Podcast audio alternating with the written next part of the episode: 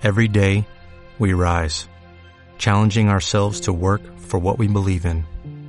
At U.S. Border Patrol, protecting our borders is more than a job, it's a calling. Agents answer the call, working together to keep our country and communities safe. If you're ready for a new mission, join U.S. Border Patrol and go beyond. Learn more at cbp.gov/careers. El Pupitre, un podcast desde las aulas hasta tu casa, tu auto, la oficina o mientras haces ejercicio. Un espacio para aprender de manera amena los temas más allá de los programas educativos. El Pupitre, una producción de parlantes, frecuencia digital.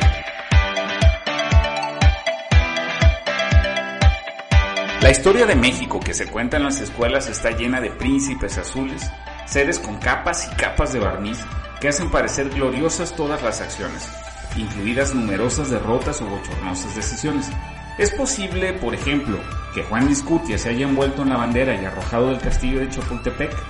Es exacto, verídico, con todas sus implicaciones, que los españoles al vencer a los aztecas conquistaron a México. Soy Carlos Efraín Rangel y hoy hablaremos de la historia que nos enseñan a hacer en las escuelas mexicanas.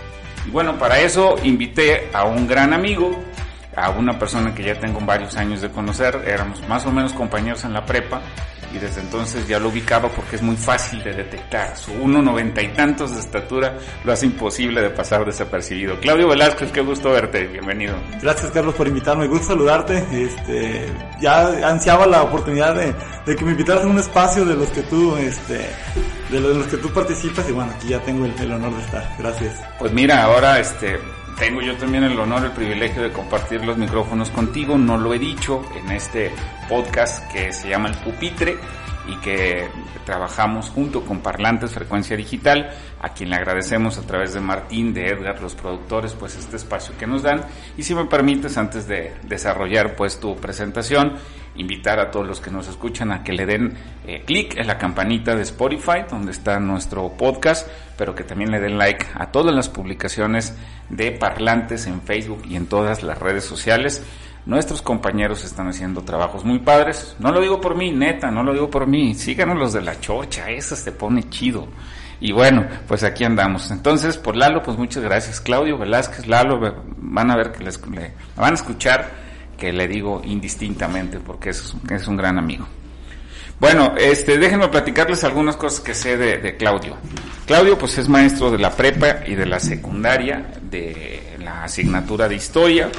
Antes de eso, pues hay que decir que es muy rockero, que es chivista, que es taurino y que es licenciado en la asignatura de historia en la licenciatura de historia, ¿cierto? Sí, cierto, por la Universidad de Guadalajara. Ajá, te cuento una, una anécdota que creo que nunca te he contado. A ver. Eh, somos de la misma generación de la prepa y cuando este, yo les dije, ah, voy a estudiar ciencias de la comunicación, y alguien dijo, ah, qué bueno, para que junto con Claudio, que va a estudiar historia, sean pobres el resto de su vida. ¿Debe haber sido la maestra Imelda? Es probable, no me acuerdo exactamente. Fíjate que yo, yo le, le, echo la culpa porque ella me dio un catálogo, yo honestamente no sabía que iba a estudiar, y uh -huh. ella me da un catálogo de carreras que ofertaba la universidad. Y entre ellas venía la licenciatura en la historia. Yo que a mí siempre me gustó la historia, dije, bueno, lo voy a intentar, le platiqué a mi papá, siempre me apoyó, de hecho lo había comentado en otros espacios. Y dices, no, dices, estudia lo que quieras, yo te apoyo, te vas a morir de hambre, pero estudia lo que tú quieras. Mira, ya, ya que llevamos ya 10 y 20, casi 20 años de que salimos de la carrera, no, no somos gente este opulenta. Para nada. No, no, no, no, no nos sobran los, los ceros en el banco, pero aquí andamos muy felices. ¿no? Sí. Y nuestros cachetes y abundantes barrigas dan cuenta de que no nos hemos muerto de hambre. Eh, ese es el, el, el, ejemplo más claro de que ahí la llevamos. Ahí va. Bueno, pues ya has escuchado los dos eh, episodios previos, este es el, el el, el, cuarto episodio de El Pupitre y ya sabes que hay algunas preguntas con jiribilla. Sí, me, me tienen bastante nervioso, pero venga. No, hombre, ¿por qué? Bueno, ahí te va. Y con esas, insisto, nos ayudan a perfilar un poco más pues la personalidad y la, el perfil, la forma de pensar de nuestro invitado, más allá de un currículum o cosas así. Bueno, ahí va la primera. ¿Tener un alumno como fuiste tú en la secundaria te genera Ay, qué bueno. ¿Te ves por qué no? estaba, tú estabas bastante nervioso. Un reto, ¿eh? Un reto. porque, bueno, a mí siempre me gustó la historia y, tener alumnos que, les gusta la historia o, que, o cuando tengo alumnos que les gusta la historia y se interesan y preguntan, híjole, sí, sí es un reto estar al nivel, pues, de, sus expectativas. Ok, tienes una máquina del tiempo y solo puedes ir a un suceso de la historia. ¿A cuál vas? Mm, la decapitación de, de Luis XVI. Qué sangriento eres, Claudio. Es que soy fan de la Revolución Francesa y creo que ese punto me, me, gusta mucho. Ok. ¿El mejor concierto al que has sido? El de Metallica, en Guadalajara, en el 2010. ¿Qué, qué opinas de las licuachelas? no sé qué son las licuachelas. Pues es una michelada que hacen en una licuadora con gomitas y, chamoy. No, no, no, la cerveza como va. De barril y bien helada. Así es. ¿Una canción que le has dedicado a alguien? Eh, ay, Dios mío.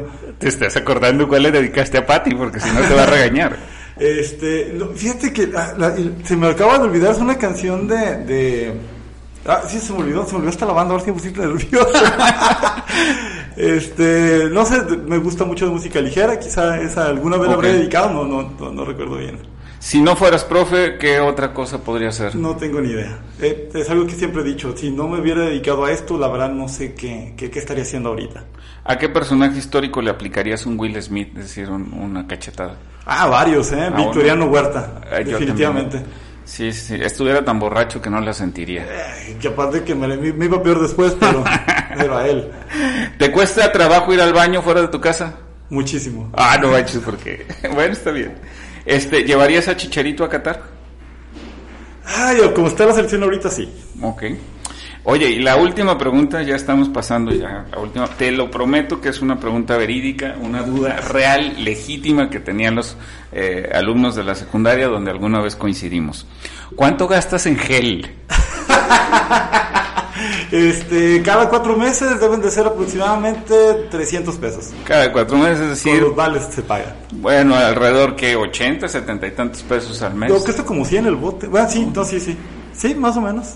Este, bueno, este, saludos para todos los que tenían esa duda.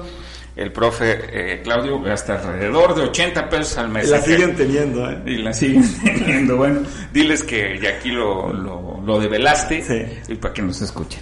Está bien. Bueno, pues entonces, eh, Claudio, ¿te parece que entremos en materia? Eh, al principio en la introducción daba cuenta, debo reconocer que, que la mayoría de estos ejemplos y este enfoque eh, no es propio, sino que, lo leí y a partir de ahí eh, empecé a investigar algunas cosas del libro Las mentiras de mis maestros del entrañable Luis. Ah, ese me fue ahorita el nombre, González. Luis González, el historiador michoacano, ¿sí? ¿sí? No, no, no es Luis González, es el del movimiento del 68. Las mentiras de mis maestros, ahorita me acuerdo, no te preocupes. Y este, con estos sucesos que son este, difíciles de, creer su veracidad. Ahí mencionaba Luis González de Alba. Ah, ya, sí. Ya me acordé, Luis González de Alba. Y, este, por ejemplo, el, el tema de Juan Escutia y los niños héroes. ¿Estás de acuerdo que este es como un caso emblemático de, la falsedad de, la narración? Y de varios, de varios que hay en la historia de México, pero quizás el, el más claro, ¿no? O el, que tenemos más, más visible. A ver, la historia oficial dice que en la invasión norteamericana este, llegaron a México, el, ejército numeroso y poderoso de Estados Unidos, y que eh, la escuela militar, los cadetes, es decir, eh, soldados en formación, en el en ese entonces que tenía por sede el, castillo de Chapultepec, defendieron valientemente la invasión, concretamente seis, seis de ellos, y que el momento más glorioso fue que Juan Escutia se envolvió en el ávaro patrio y se aventó para evitar que el ejército la tomara. Si alguien conoce el castillo de Chapultepec sabrá que es físicamente imposible aventarte de lo más alto y caer al precipicio, está lejísimo, ni Superman hubiera llegado. Bueno, a lo mejor él sí porque vuela, pero es una narración falsa por donde la veas. Bueno, eh, hay que tomar en cuenta de dónde parte todo, ¿no? Bueno, supuestamente cuando eh, durante el gobierno de, Miguel Alemán se me escapa el, año, pero con la visita del presidente Truman, que lleva una ofrenda que además acaba eh, insultando a los, a los miembros del colegio militar, este, una ofrenda a los niños héroes donde él pedía, el presidente Truman de Estados Unidos pedía que ya de alguna manera sanar el dolor, que además es uno de los grandes traumas que tenemos los mexicanos, creo yo, la guerra con los Estados Unidos Este, después eh, Miguel, eh, Miguel Alemán por, por decreto no encuentran misteriosamente y mágicamente a las faldas precisamente del, del, castillo de Chapultepec encuentran seis cráneos y dicen bueno estos son los niños héroes. Y entonces se cree que obviamente esto ha sido una herramienta que ha utilizado el gobierno pues, para crear el nacionalismo, para impulsar eh, la conciencia patriótica de los mexicanos, pero sí, hay muchas, muchas falsedades y hay muchas eh, historias a medias, por ejemplo, pues fueron mucho más de seis eh, niños los que, o seis cadetes los que defendieron el castillo. Miguel Miramón fue uno de ellos. Y que luego pasó al, lado oscuro de la fuerza con la invasión de Maximiliano. Sí, que fue fusilado a, un lado de Maximiliano. Entonces, pues de repente nos creemos, o la, imaginación de los mexicanos, que, que a veces no investigamos más allá, pues creemos que solamente fueron seis los que defendieron, que cosa que hubiera sido algo exageradamente ridículo de seis niños o seis adolescentes defendiendo el castillo de Chapultepec ante un ejército invasor como el estadounidense. Eh, es una de, mis mentiras favoritas, de mis ficciones favoritas y tengo que reconocer, eh, mi hija está en tercero de primaria y en algún momento tuvo que hacer una tarea al respecto. Y de verdad me debatí entre, te explico acorde a tu edad y te explico la falsedad pero intuí que eso la podía meter en problemas y dije, va a llegar, hija, va a llegar un momento en donde sí te voy a, compartir algunos datos para que tú hagas tu propia opinión. Pero en lo demás, esa historia pasa sin filtro. Sí, sí, sí. a mí me pasó también. Yo, yo no tengo hijos, pero mi sobrina, este... Que son casi de la edad, ¿eh? Sí, sí, sí, me llegó a preguntar. Dice, bueno, ¿quiénes fueron los niños héroes? Y ya, pues yo también tenía esta, como esta duda de qué, qué le digo, ¿no? ¿Cómo le digo? Y ¿sabes qué? Pues eran, eran, eran adolescentes, eran estudiantes que defendieron el, colegio militar, que era su escuela. Y ya se quedó con una idea así de orgullo, pero sin, sin, sin crearle pues esta, esta incertidumbre o crear este conflicto, ¿no? De, de qué es verdad y qué es mentira lo que nos están diciendo.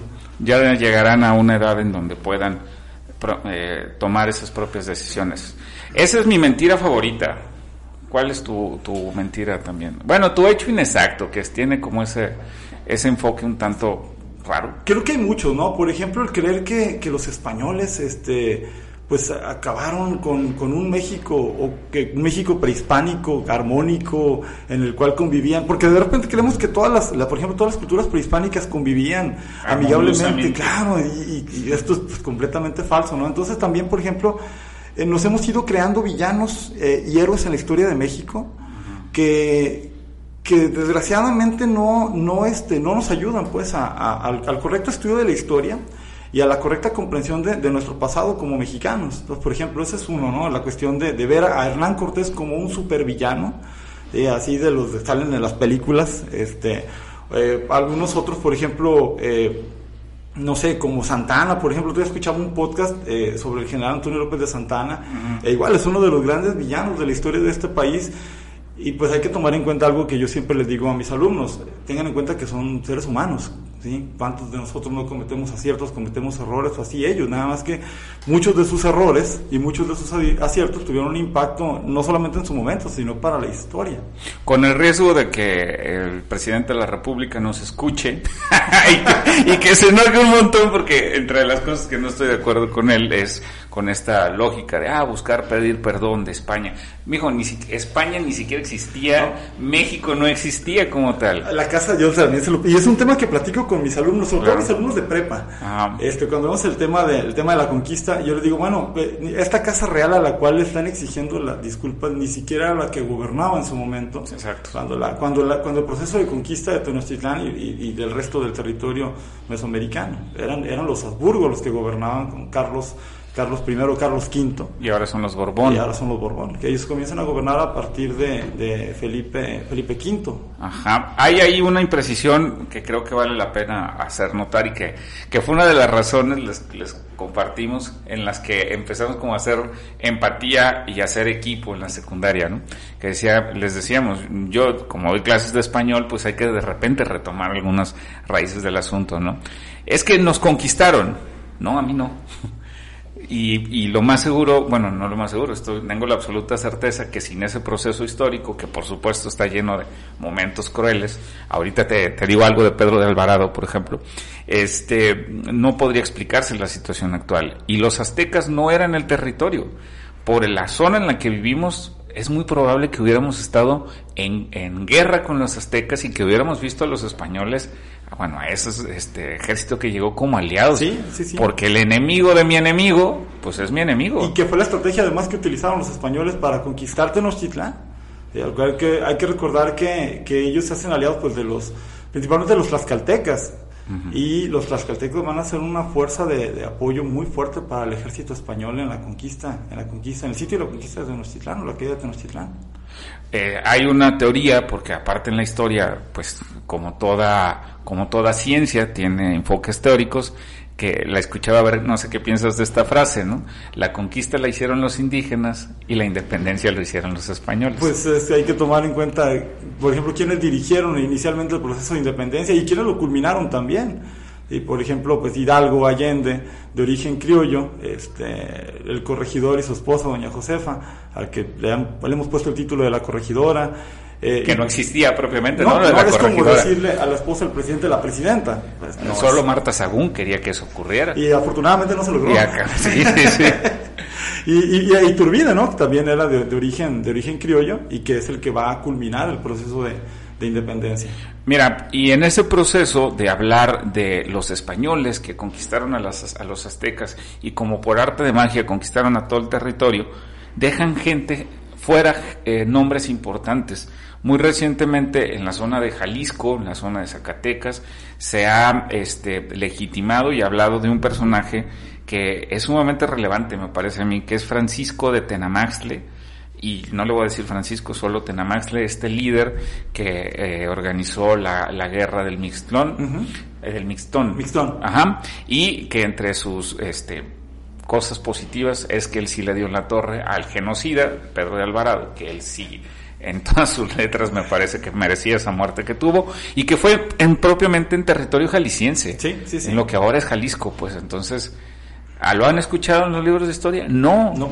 Pero es un, es un personaje que incluso tuvo más oposición que hasta el mismo Cuauhtémoc. Sí, sí, hay que recordar que Cuauhtémoc, eh, con la captura de Cuauhtémoc se vuelve aliado y efectivamente este, en la guerra del Mixtón, que es donde muere Pedro, Pedro de Alvarado, Pedro de Alvarado, este, que fue el, el supuestamente el culpable o responsable de la matanza de Tlatelolco, uh -huh. este, en ausencia de Cortés.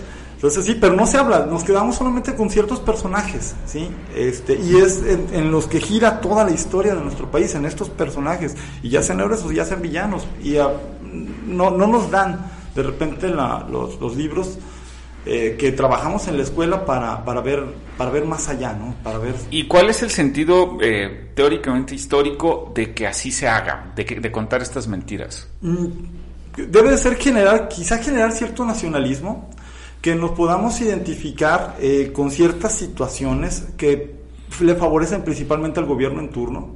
Y esto también nos ha llevado a dejar fuera a muchos personajes importantes o logros de muchos personajes importantes eh, completamente fuera de, de, de, la historia y de, y de la educación. Entonces...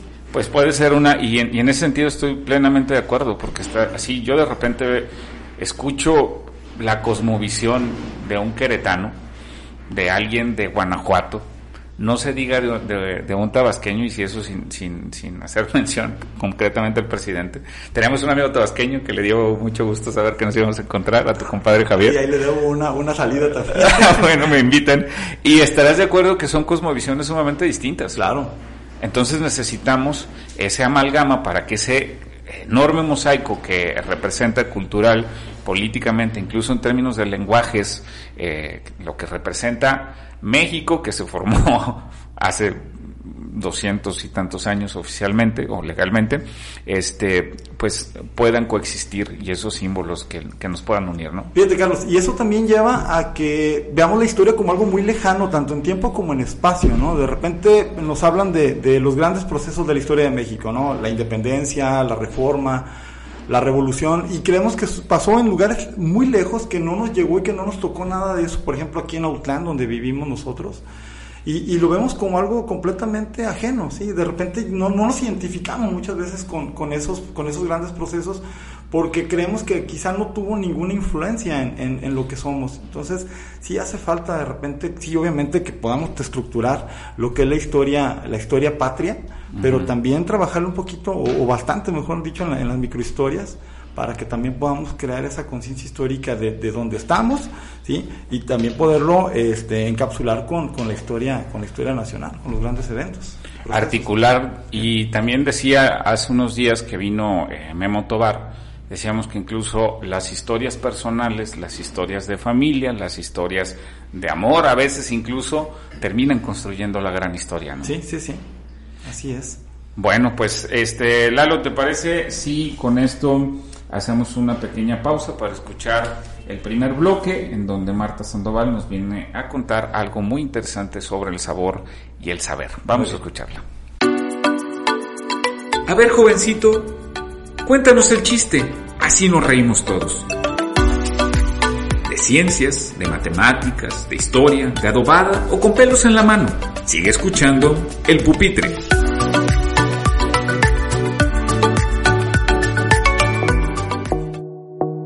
El pozole, comida del triunfo. Con el perdón de mi nutrióloga, tengo muchas ganas de una de esas ensaladas que debajo de la lechuga llevan un montón de granos de maíz, caldito con limón y trozos de carne de cerdo. Pozole le llaman. Esta comida tradicional mexicana está íntimamente ligada a las celebraciones es común que alguien pida pozole para festejar su cumpleaños y es el platillo más asociado a la fiesta nacional de la independencia de México. Y sí, es delicioso. En algunas zonas del país la cocinan de color blanco, en otras de color rojo, a veces con carne de pollo, también con mariscos, pero siempre es un gozo. Pues bien, conviene que ahora el sabor nos lleve al saber. El pozole pertenece a la muy difundida cultura del maíz mesoamericana, por la zona de lo que ahora es Guerrero. Se preparaba un caldo de maíz en agua. Se dice que al emperador Moctezuma le encantaba y que él, en particular, lo comía agregando carne de venado. Sin embargo, numerosas fuentes históricas apuntan que el pozolli, que es el término náhuatl, era parte de la ceremonia de los sacrificios rituales. El proceso comenzaba en batalla. Un guerrero azteca capturaba a un enemigo que era conducido al templo mayor para ofrecer su corazón a los dioses. Su cuerpo se desmembraba para la carne, cocinarla en un caldo de agua y maíz. Agua, maíz y carne, mismos ingredientes actuales. Es justo decir que otros escritos señalan que la carne utilizada era de Xoloscuintle. Los españoles sustituyeron la carne humana por carne de cerdo y el platillo que ahora conocemos comenzó su larga tradición de variedades, colores, saberes e ingredientes. Y el platillo que ahora conocemos comenzó su larga tradición de variedades, colores, sabores e ingredientes. Como sea, es un platillo típico y de fiesta. Aquí seguimos calentando el pupitre para aprender, compartir el conocimiento y evolucionar. Ya estamos de vuelta en el pupitre.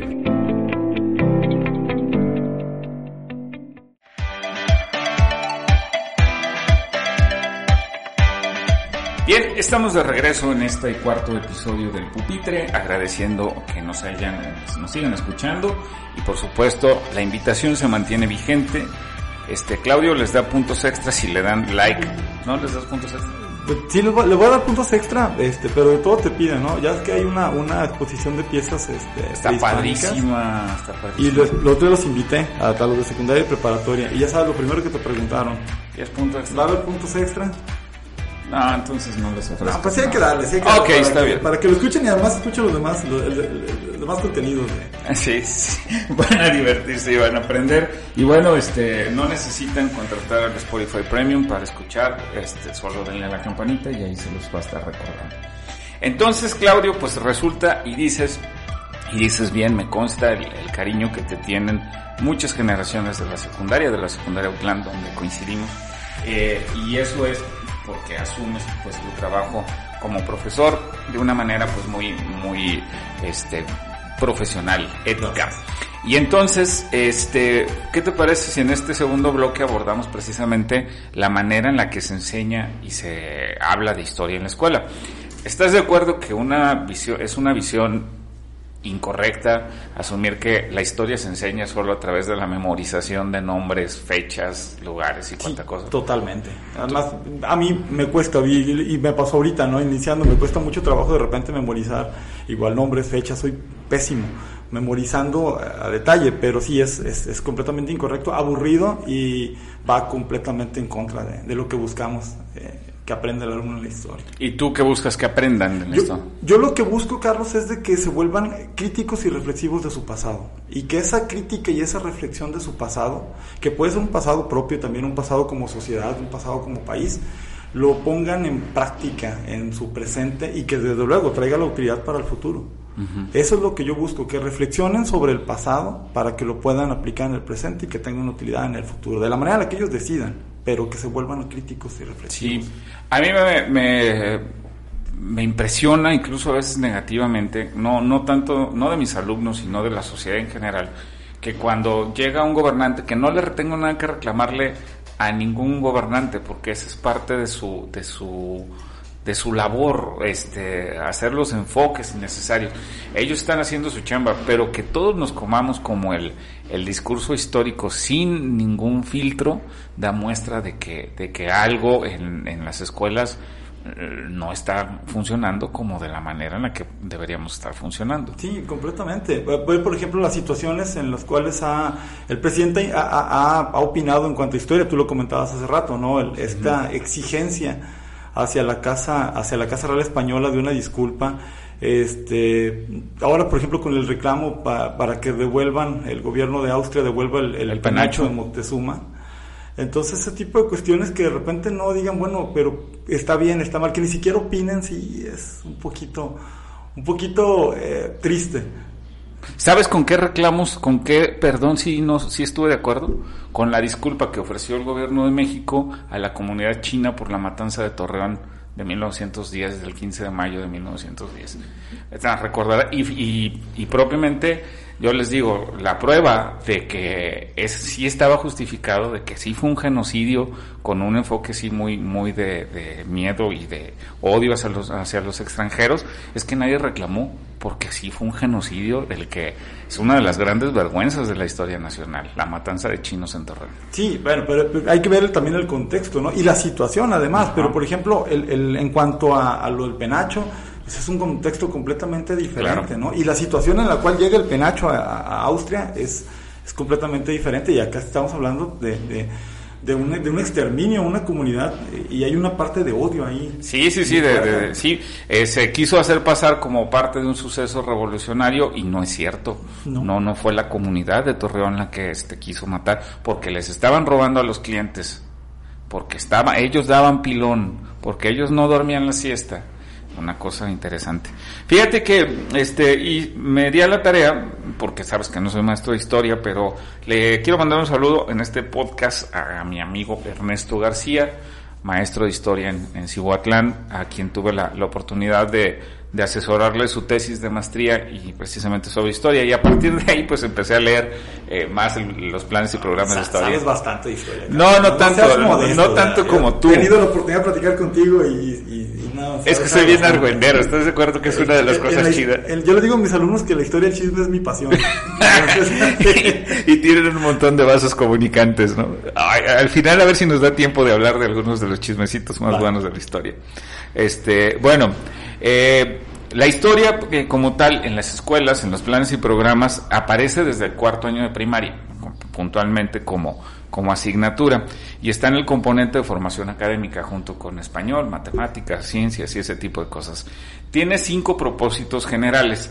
Los primeros tres como, son como preparación, ¿no? Van desde comprender la noción de tiempo y espacio, utilizar fuentes primarias y secundarias y explicar eh, las características de las sociedades a través del proceso histórico.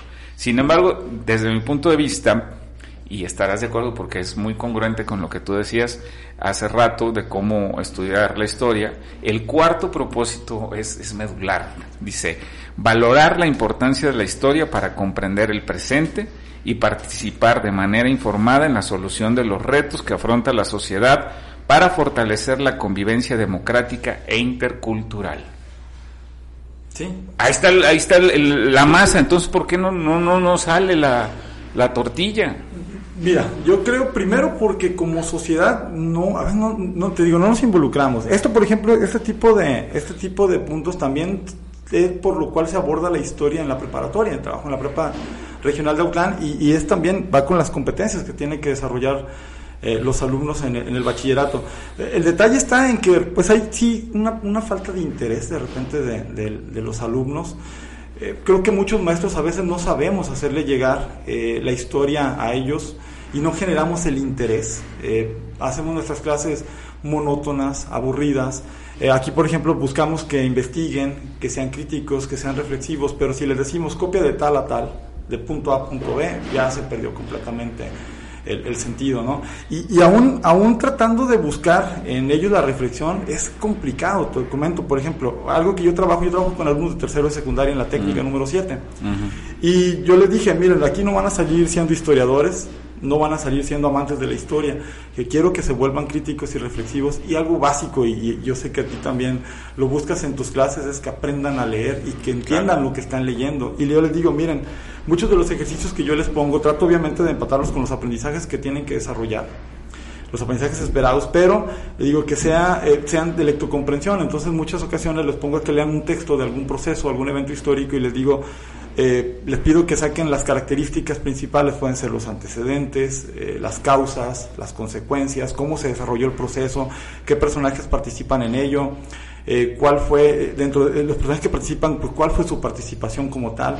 Y, y les cuesta mucho trabajo. Yo escuchaba, por ejemplo, el, el, el- el podcast con Karen, y, y ella decía ¿no? que les cuesta mucho trabajo entender lo que están leyendo, se frustran y acaban solamente copiando o reproduciendo lo primero que se encuentran hasta el punto.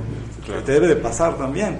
¿sí? Entonces, eh, también hay, hay, hay esta parte donde sí, bueno, exactamente qué queremos que logren, este, qué queremos que, qué- qué queremos lograr, pero también tenem- batallamos o luchamos mucho con este asunto de, de que lo que comentaban ustedes, el alumno tiene una urgencia por terminar rápido las cosas y quién sabe para qué, ¿no?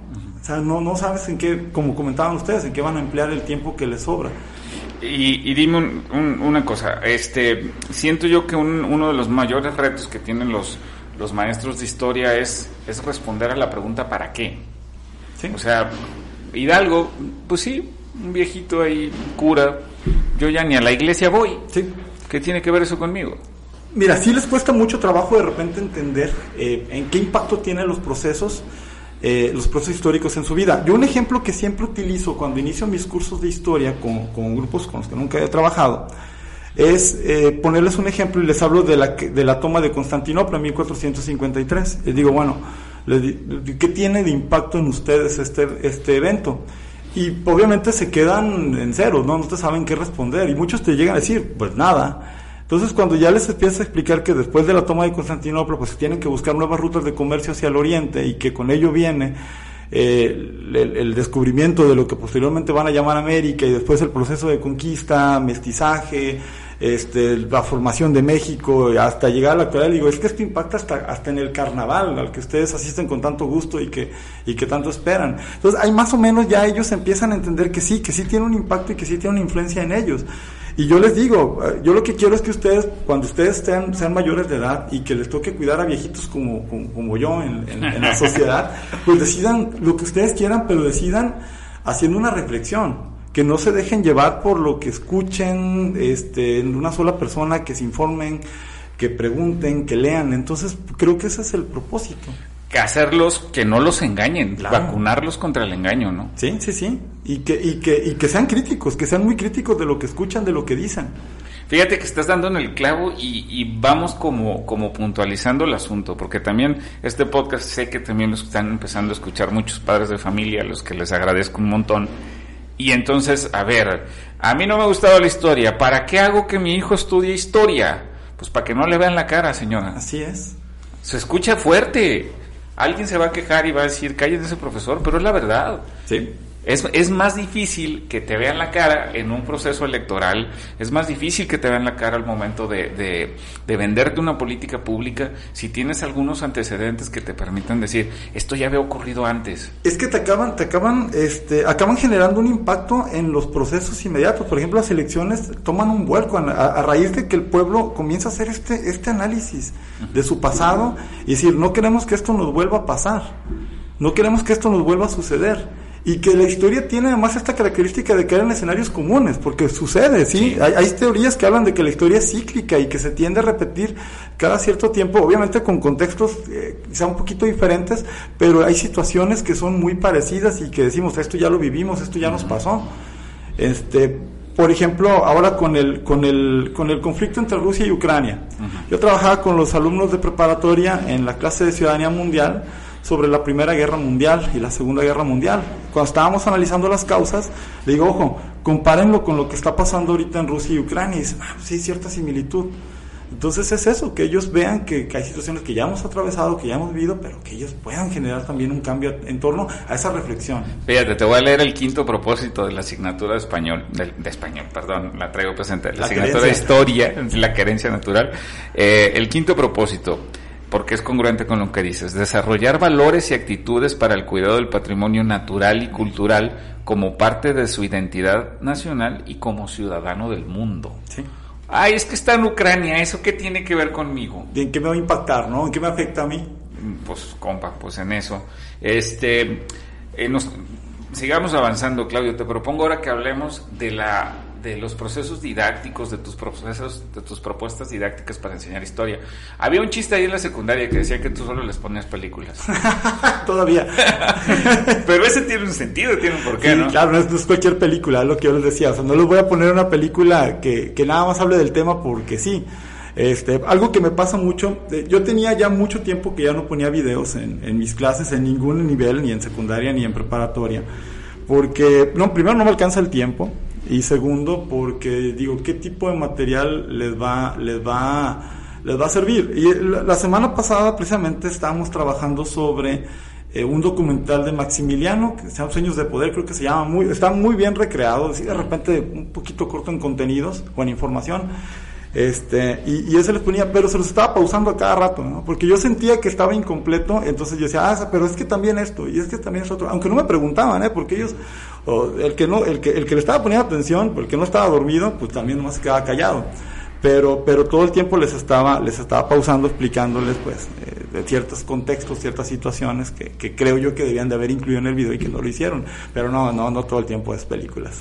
¿Qué otras estrategias te han funcionado, te, son, te parecen valiosas para, obviamente pues la, la, que, que, lean que lean sobre diferentes procesos no solamente del libro de texto pero también esto esto vuelve complicado porque por ejemplo yo recurro mucho a, al internet no le digo ok busca en internet esta información este trabájala analízala compárala este pero voy a lo mismo. De repente la primer eh, respuesta que ellos encuentran es la que ponen y no la analizan no la reflexionan. Y por ejemplo una pregunta que les hacía a mis alumnos es cuáles países habían invadido a México en el siglo XIX y bueno, pues obviamente la respuesta es simple, ¿no? España, Francia, Estados Unidos principalmente, aunque sabemos que hubo contingentes dentro de algunos de los procesos, como por ejemplo eh, la llegada de los franceses en, a mediados del siglo XIX, que vinieron contingentes belgas, este, austriacos, pero principalmente de ejércitos fueron estos tres, ¿no? Inglaterra no llegó a invadir porque pues sabemos que, que, que con la negociación, negociación, sí, la negociación de Manuel Doblado, ellos se, se retiran junto con España.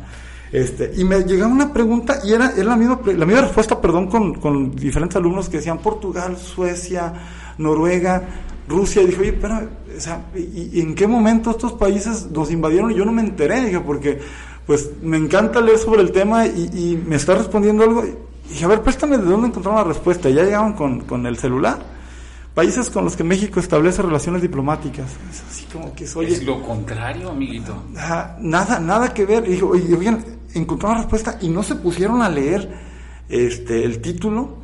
y están nada más contestando esto, entonces, bueno, es, sí resulta un arma de doble filo, pero claro, en Internet hay mucho, mucho contenido muy bueno. Yo de repente les digo esto, les, les pido que, por ejemplo, con la, con la muestra de piezas arqueológicas, dije, vayan por favor, porque no va a estar todo el tiempo, está hasta finales de, de abril que vayan porque es una oportunidad única de que ustedes vean piezas que se fabricaban aquí aquí en la región.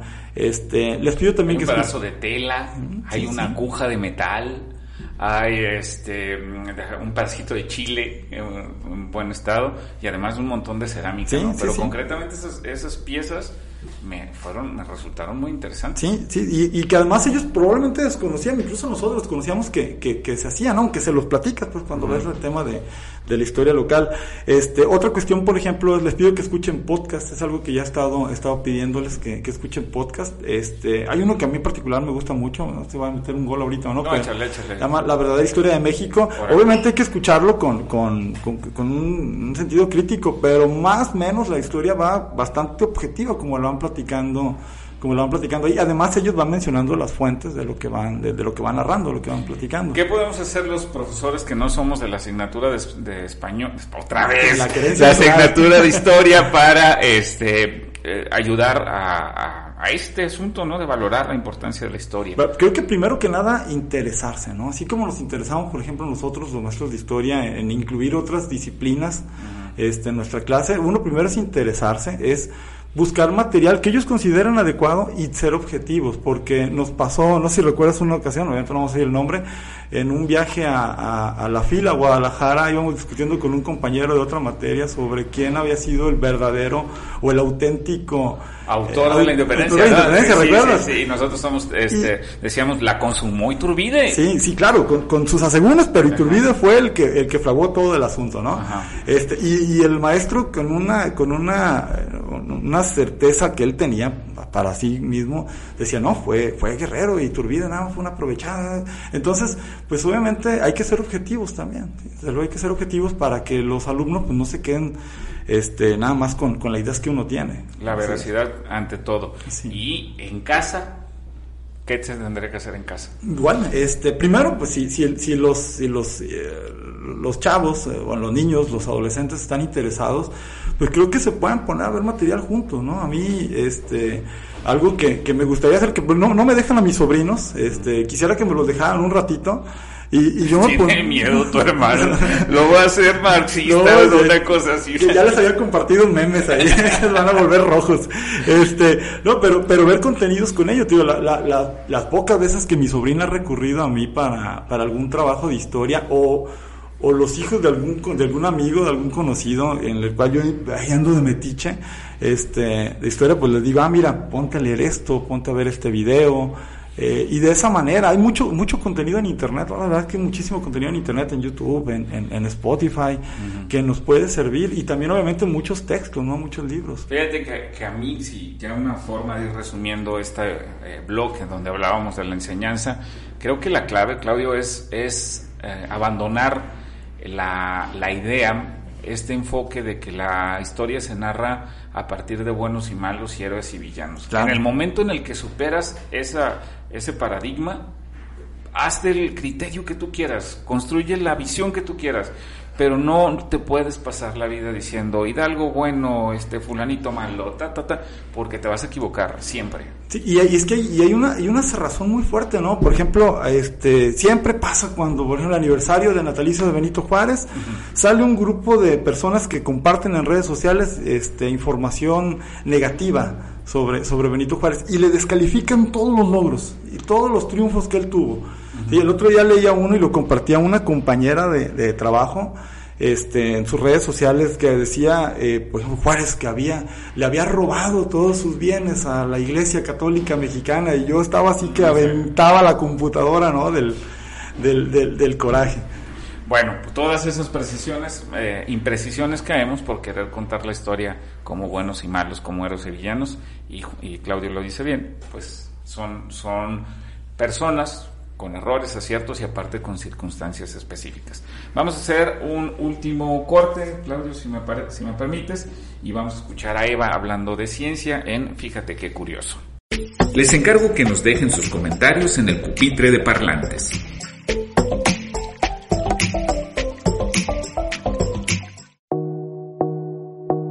La ciencia de un helado. No sé a ustedes, pero a mí me encantan los helados. Algunos de mis momentos favoritos son cuando mi abuelo o mis papás me llevan a un jardín y nos comemos una nieve de sabores. Mi preferido es el de limón y de chocolate.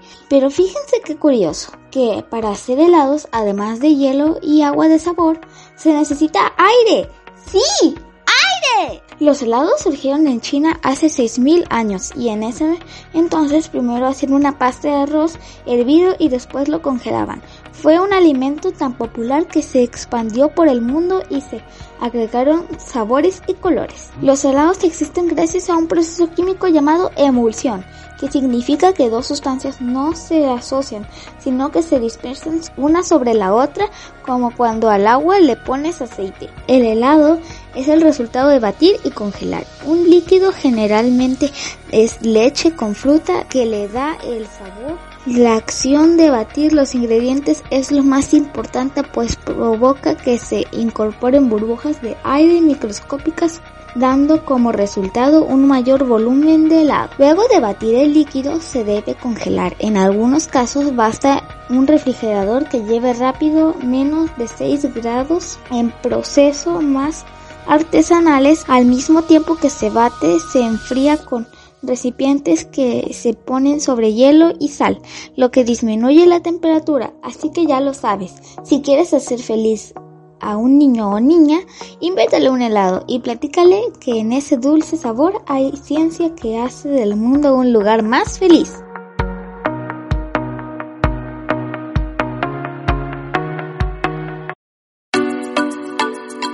Ver, jovencito, cuéntanos el chiste, así nos reímos todos.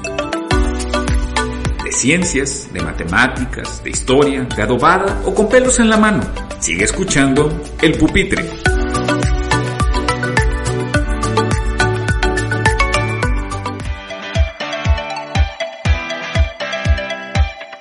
Estamos de regreso en el Pupitre, esta producción que hacemos para Parlantes Frecuencia Digital, agradeciéndoles que sigan aquí escuchando este podcast donde estamos hablando con eh, mi amigo Claudio eh, Velázquez acerca de la historia, la enseñanza de la historia, el abordaje de la historia y las repercusiones que tiene. Y voy a retomar el punto que a mi juicio pudo haber sido el más importante. ¿Para qué sirve estudiar historia? Para que no te vean la cara de menso. Así es. Para que no te engañen. Para que no te engañen.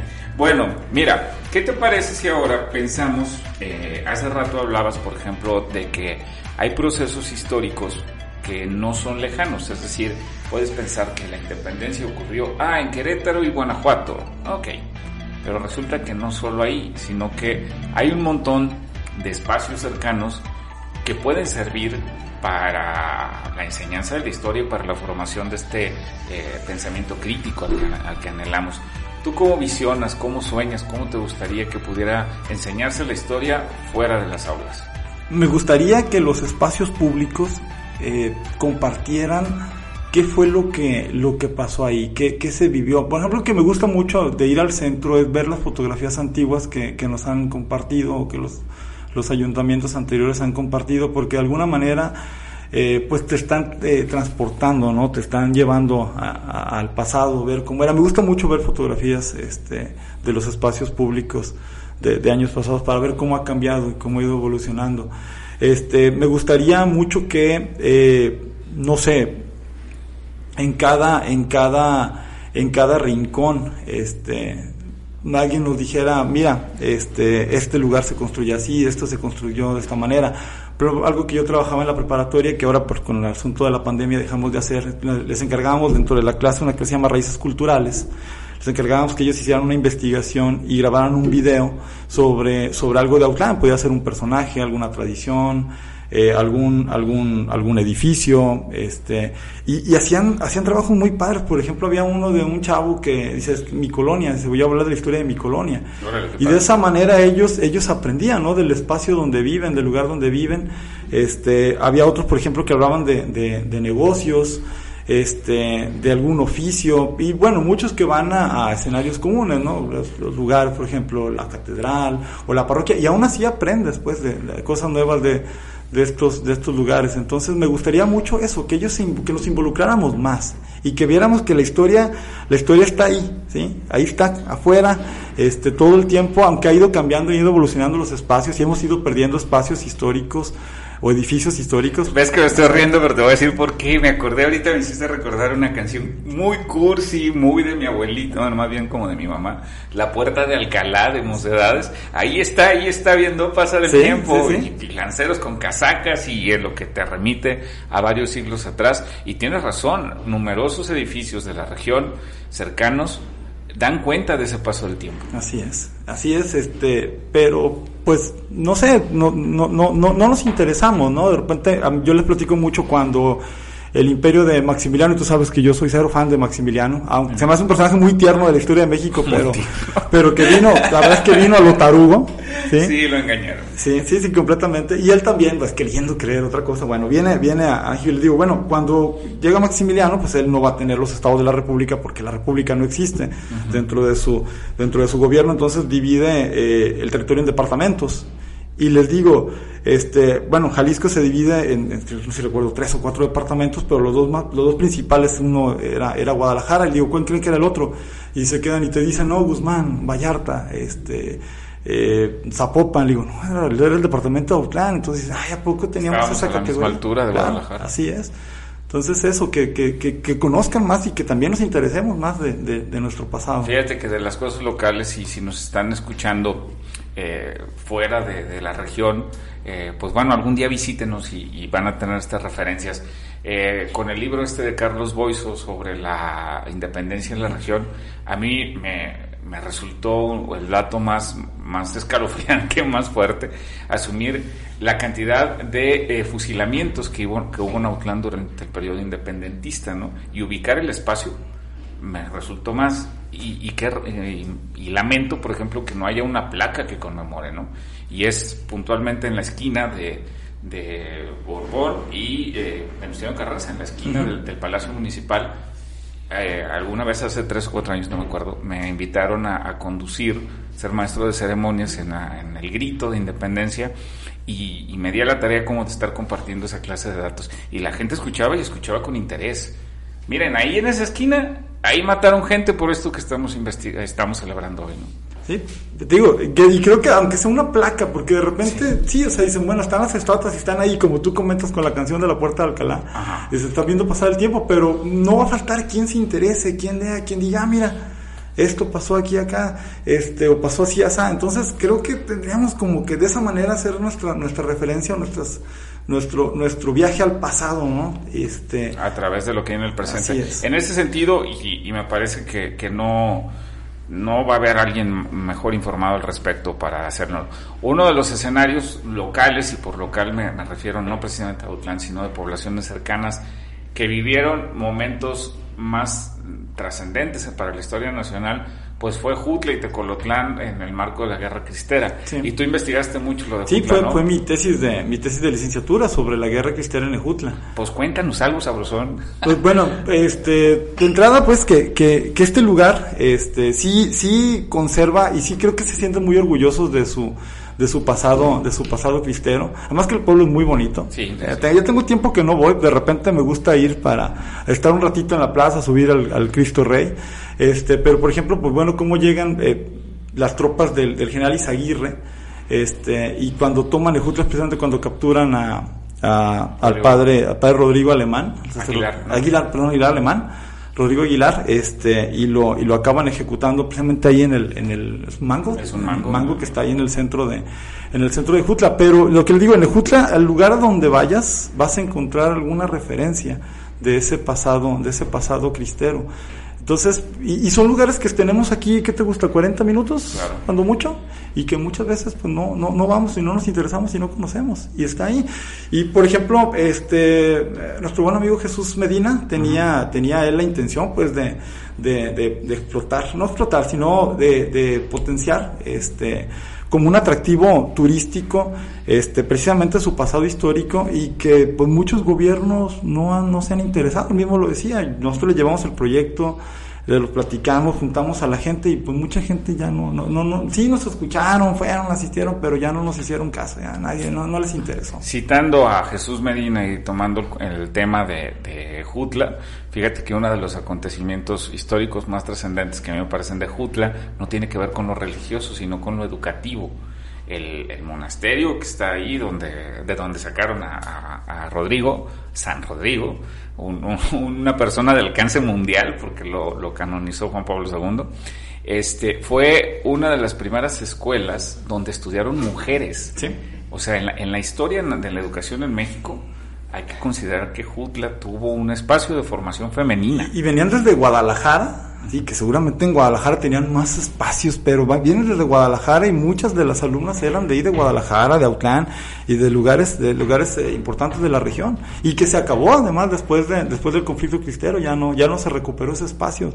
Y era un espacio educativo. formativo sí. y educativo, insisto, para mujeres, lo que no no es reciente, o sea, las las chavas que ahorita reniegan porque van a la escuela y ¿por qué me mandan a la escuela? Bueno, pues de, ojalá supieran que no hace que 100 años, sí.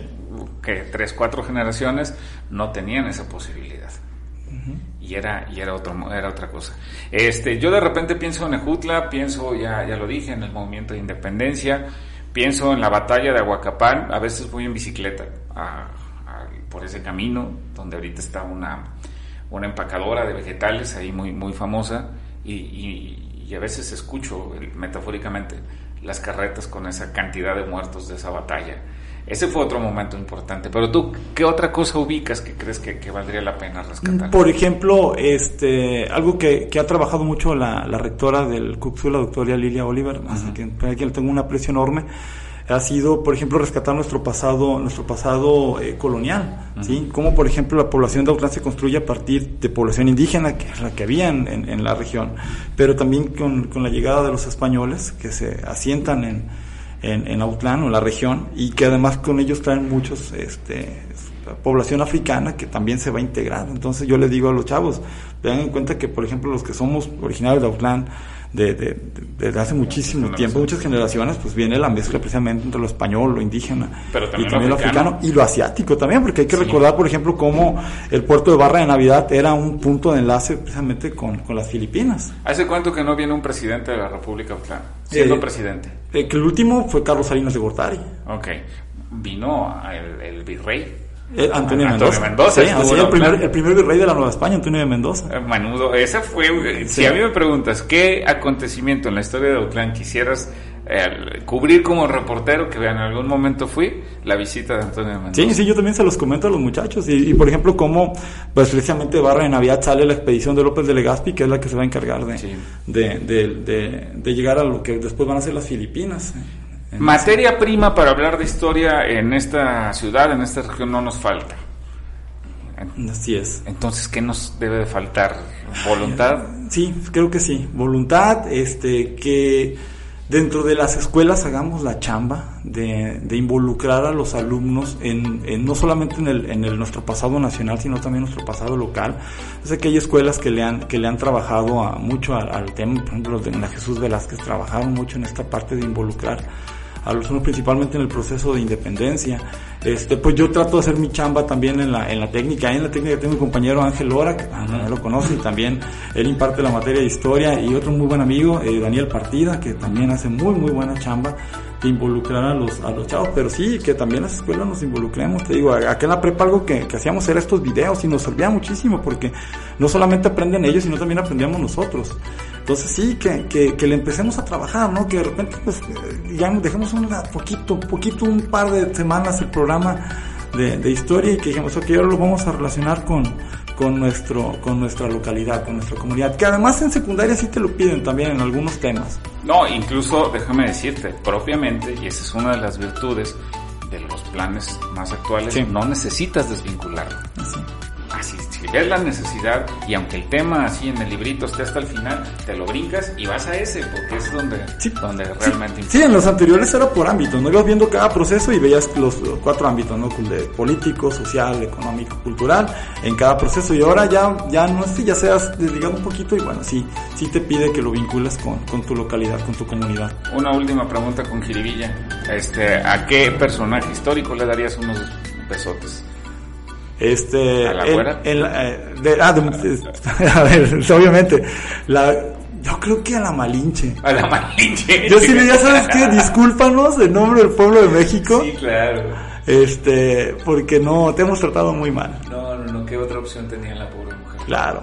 Y, y lo hizo, lo hizo muy bien. Ah, la güera no, la güera sí era muy, muy canija.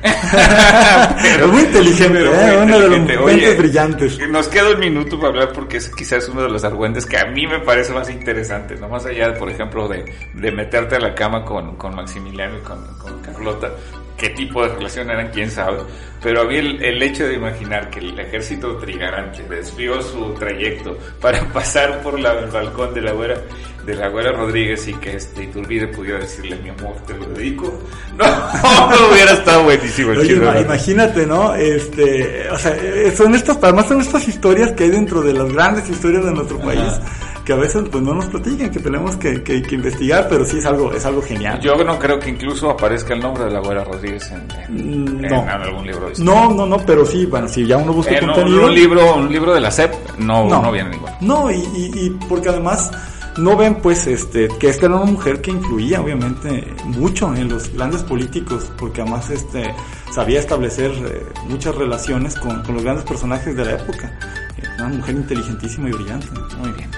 Eh, Claudio, no sabes lo agradecido y la divertida que me di. A mí me encanta hablar de historia. Espero que, que este, a todo mundo, por lo menos a Martín aquí lo vi, lo vi divertido. Ojalá que todos también se No, de verdad, muchas gracias por invitarme. Digo, yo tenía ya muchas ganas pues, de, de- de que me invitaras a alguno de los espacios en los que participas y ahí veía con celo y con envidia, Ah, pero no afortunadamente llegó mi, mi momento. Así que muchas gracias y gracias por escucharnos. No, y sobre todo gracias a los que nos estuvieron escuchando. Los invitamos a que lo hagan el próximo episodio. Les recuerdo la tarea más importante. Antes me despido. Soy Carlos Afrán Rangel. La tarea más importante, sean felices. Nos escuchamos la próxima semana. ¡Ey, ey, ey! ¿Por qué guardan sus cosas? Yo todavía no he dicho que se acabó el episodio. Así que saquen el acordeón para repasar la lección y hacer conciencia de lo que aprendimos hoy. Y al que no le interese, mm, lo esperamos en el siguiente episodio. El Pupitre, una producción de parlantes, frecuencia digital.